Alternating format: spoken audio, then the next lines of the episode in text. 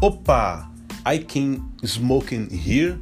Foi mais ou menos isso, meu inglês é péssimo, mais ou menos isso que um americano falou para uma pessoa que trabalhava no aeroporto aqui de Fortaleza.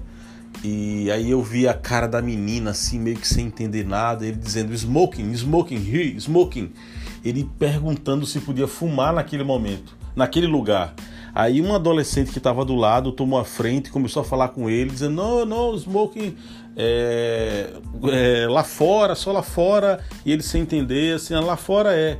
Esse cara, olha a cena, tava com um cadeirante, né, segurando o cadeirante, levando o cadeirante, perguntando se podia fumar dentro do aeroporto.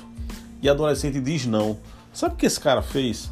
Ele pegou o cadeirante e eu fiquei olhando até não poder mais. Ele foi lá para fora do aeroporto fumar metade de um cigarro porque a outra metade era do cadeirante.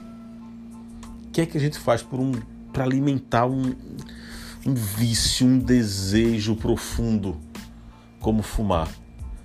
É, e eu fico pensando assim, né?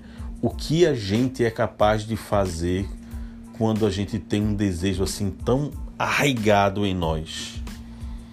Quero eu ter desejos, intentos e necessidades do bem, assim como era aquele cigarro para aquele gringo, que eu tenha né, o desejo de fazer o bem, de criar novos hábitos, de fazer a coisa certa.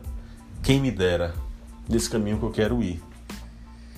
I can smoke here? No, man. No.